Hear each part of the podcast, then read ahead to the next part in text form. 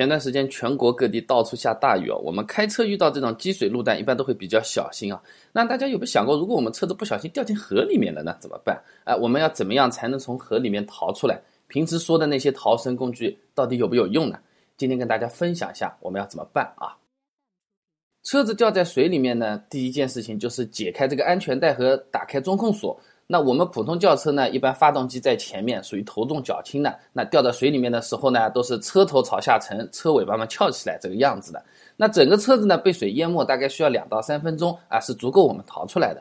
即便啊是我们四个车窗全部都是打开的状态，进水特别快，基本上也要一分钟才能完全沉下去啊。那么这个车子刚刚掉水里的时候啊，这个水位在车窗以下呢，这个车内和车外的压力的差还是比较小的。这种情况下，正常成年人啊，用点力气，这个车门是推得开的。那如果推开车门比较困难的话呢，那赶紧爬到这个后座推后车门啊。那千万不要什么打个电话、拍照啊，这个就不要搞这种事情了。呃，找救援还不如自己马上解决这个问题会比较好。第一时间推开车门，迅速离开车子。那如果啊，这个水位已经高的来和车窗的下沿差不多了，那这个时候基本上是很难再推开这个车门了啊啊！比较好的做法呢是找身边这种尖锐的物品啊来砸破这个车窗，我们逃出来啊。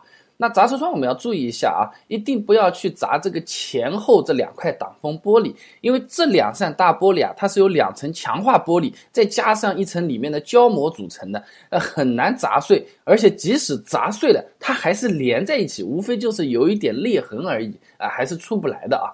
那么相对来说，侧面的单层车窗玻璃是比较容易砸的。那么需要注意的一点啊，就是在设计的时候，这个车窗玻璃它中央部分是比较坚固的，这种边边角角的这种边缘处啊是比较脆弱的。所以说在砸的时候的话，要对着边上砸啊啊。那用什么工具？我们可以看一下实验啊：钥匙、高跟鞋、灭火器、座椅头枕和安全锤。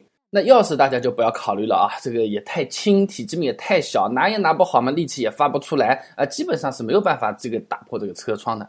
然后呢是高跟鞋，现在的高跟鞋呢鞋跟上基本上都是有一块缓震的橡胶的啊，对于走路来说这是好事情，对于砸玻璃来说是相当不好的啊啊，那接触面越小越坚硬，冲击力越大的物体，那它就越容易击碎我们这个玻璃。真正遇到危险的时候的话呢，这些小东西大家还是不要用了，除了费劲儿，基本上不解决问题啊。再来的话呢，就是灭火器，用这个底部砸呢，是的确可以把玻璃砸碎的。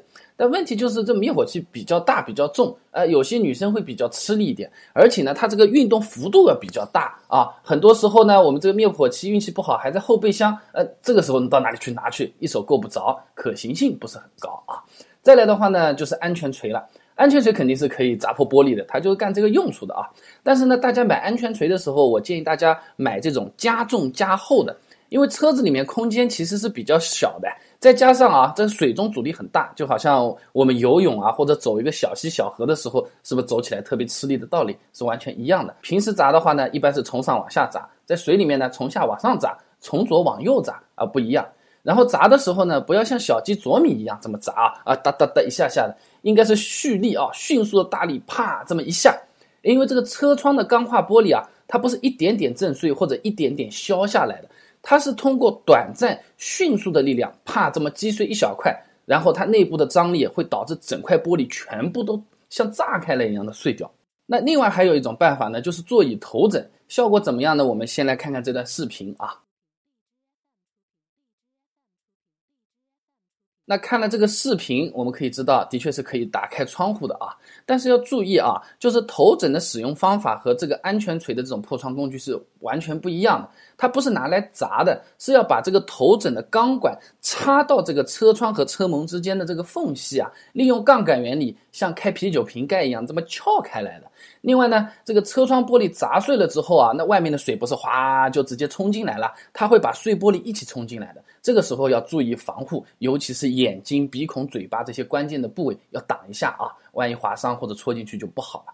那么如果我们实在是找不到可以砸玻璃的东西，我怎么知道今天会发大水，车子会掉河里，对吧？车门们也推不开，还是有个办法，那就是从后备箱逃出去。哎，后备箱不是说只能从外面开啊，从里面它其实是有一个拉钩或者是拉绳的啊，它像一个半月形的开关这样，它是可以从里面打开来的。那这个东西的好处呢，就是它是纯机械式的，呃，哪怕进水啊，啊，它也不会坏掉，都是可以正常使用的啊。呃，那刚才我说的这个装置呢，是因车而异的，看车型的。我们有些车型有可能就是没有啊，那这个后备箱也打不开，完全出不去，怎么办？还是有办法。这个时候呢，就是要控制好自己的呼吸，尽量做深呼吸。这个水啊，慢慢的灌满的时候啊，车内和车外的这个压力啊，它基本上就会平衡了。刚才推不开的那个车门啊，因为这个压力差的抵消，就可以再次推开了啊。那这个时候就要留有体力，保持冷静啊，猛吸一口气，然后把车门打开，游出去，也是一个非常实用的一个办法啊。那么刚才跟大家分享的是车子掉在水里面，我们该怎么办啊？这有可能有些朋友会说不太常见啊。那么我们经常在路上走碰到的更多的有可能是交通事故。那交通事故里面最严重、最可怕的一种呢，就是开车撞到了人啊。那如果我不小心真的撞到了人，我该怎么办？在这个事故认定结果出来之前，我们要不要去给他垫付医药费啊？如果我垫付医药费的话，有可能会有哪些风险？这不垫付的时候，人家指着我鼻子骂的时候，我又可能会要承担怎么样的损失？